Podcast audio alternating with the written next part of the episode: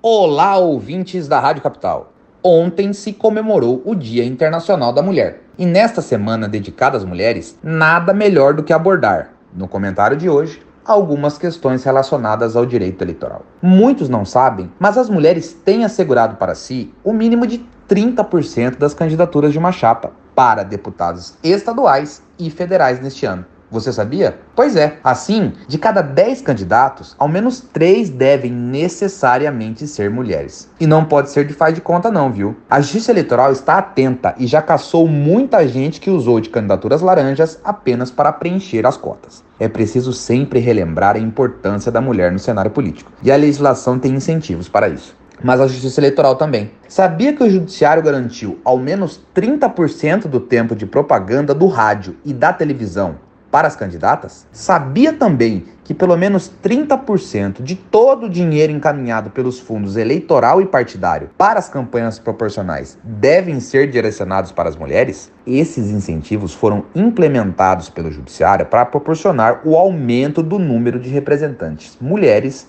no Congresso, nas assembleias legislativas e nas câmaras municipais. Aqui em Mato Grosso, de oito deputados federais, temos só a Rosa Neide. De 24 estaduais, apenas a deputada Janaína. Em Cuiabá, de 25 vereadores, apenas Michele Alencar. E agora assume como titular Maria Avalone, na vaga de Renivaldo, e também Baixinha Giraldelli na vaga de Lilo, sendo assim um número desproporcional em relação aos vereadores homens. Por fim, há ainda a recente conquista legislativa referente à criminalização aos discursos sexistas e que desqualificam as candidatas apenas em razão do gênero, com possibilidade de suspensão da propaganda eleitoral e até mesmo pode render a abertura de uma ação criminal.